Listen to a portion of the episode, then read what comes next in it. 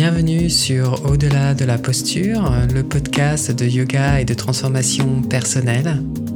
Je suis Jean Itier, enseignant de yoga et formateur, et je vous propose toutes les deux semaines des outils concrets pour vous aider à trouver des réponses à des questionnements, à avancer dans votre pratique du yoga et à redonner du sens à votre vie pour trouver le courage de vivre en fonction de qui vous êtes vraiment. Aujourd'hui, je vais vous parler du neuvième et dernier obstacle qui se présente sur notre chemin selon Patanjali. Cet obstacle, c'est la régression. En sanskrit, c'est Anavastitadva. Donc Anavastitadva, c'est A-N-A-V-A-S-T-H-I-T-A-T-V-A.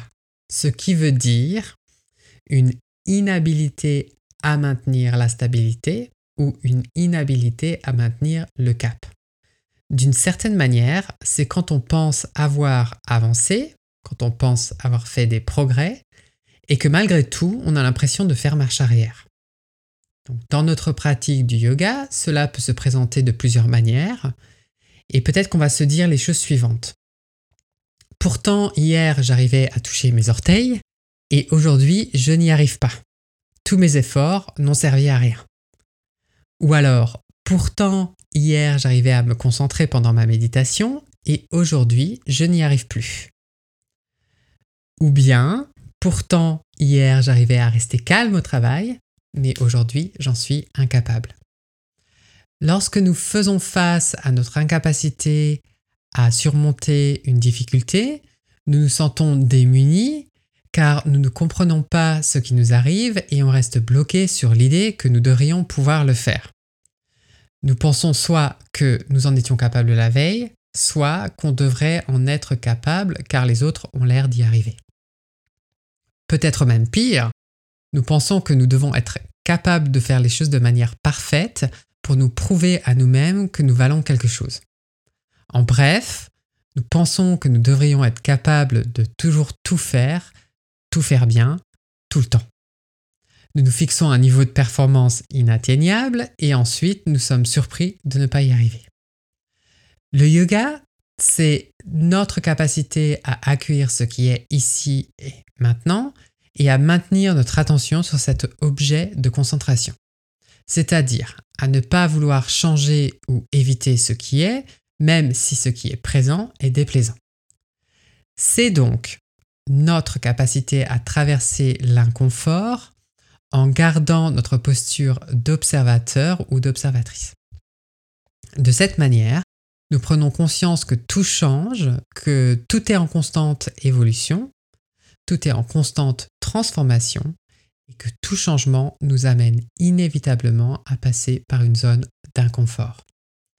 Phénomène tout à fait ordinaire car il y a une résistance naturelle qui s'exprime lorsque nos habitudes, lorsque nos conditionnements font face à une autre ou une nouvelle façon de faire ou d'être, nos chemins neuronaux sont bien renforcés et notre cerveau cherche à économiser de l'énergie et à être efficace, et c'est là que nous avons l'impression de ne plus avancer et voire même de faire marche arrière car nous retombons dans nos vieux schémas. C'est le sens que nous allons donner à cette régression qui va déterminer si cette étape de notre apprentissage va constituer un obstacle. Nous allons peut-être penser à quoi bon, je serai toujours comme ça, ou alors je n'y arriverai jamais, c'est impossible, ou bien vous allez vous soucier de ce que les autres vont en penser en vous disant euh, ils vont penser euh, quel idiot de croire qu'on peut faire des choses pareilles, il ferait mieux de s'occuper de son jardin ou de remettre sa maison en ordre. C'est un processus très énergivore qui nous empêche de voir ce qui compte vraiment, c'est-à-dire ce que nous avons à apprendre de ces expériences et en quoi ces dernières favorisent notre évolution. Nous devons donc apprendre à observer plutôt que de juger, d'évaluer, de faire des présomptions ou de généraliser, car prendre une posture d'observateur ou de témoin, c'est devenir conscient d'un schéma de pensée et ça va nous permettre de lâcher nos conditionnements. Sinon, on peut se perdre dans nos identifications à ce même schéma, c'est-à-dire à être en mode inconscient, et nous ne faisons que le renforcer.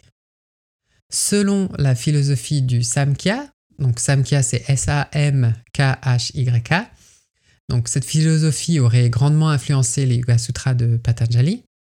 Donc selon cette philosophie, Purusha est la conscience universelle et Prakriti est la matière primordiale à l'état manifesté. Donc par exemple, notre corps, notre énergie, notre mental ou notre ego. tout ça, c'est de la matière. Être le témoin, c'est se relier à cette matière qui est en transformation perpétuelle, c'est l'observer sans jugement et avec fascination. Il s'agit donc de méditer sur notre capacité à évoluer et à nous transformer. J'ajouterai qu'une fois que nous sommes capables de maîtriser l'outil méditatif, nous allons faire face à une autre difficulté qui est la perte de concentration, c'est-à-dire notre incapacité à maintenir le cap. C'est un phénomène tout à fait naturel dans le processus d'apprentissage d'une compétence car nous devenons proficients et une fois nos chemins neuronaux renforcés, nous sommes capables de libérer de l'énergie pour autre chose en passant en mode automatique. C'est comme lorsque nous apprenons à conduire, cela nous demande beaucoup d'énergie au départ et puis nous finissons par passer les vitesses de manière automatique sans même y penser. Cela nous permet de libérer notre énergie pour autre chose et vous reconnaîtrez donc ce phénomène dans votre pratique du yoga. Vous posez votre attention sur votre respiration ou tout autre objet de concentration et quelques secondes plus tard, votre mental a fini de repeindre votre salon et de réarranger la disposition de vos meubles. Vous allez interpréter ça comme une régression alors qu'en fait, le fait même de se rendre compte de ces moments d'inattention fait partie intégrale de votre pratique et vous permet de renforcer votre présence à vous-même.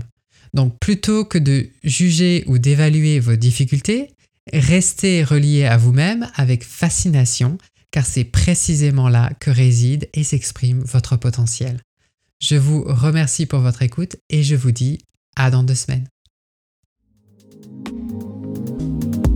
Pour ne manquer aucun épisode, abonnez-vous à la plateforme de votre choix. N'hésitez pas à laisser un avis et à le partager.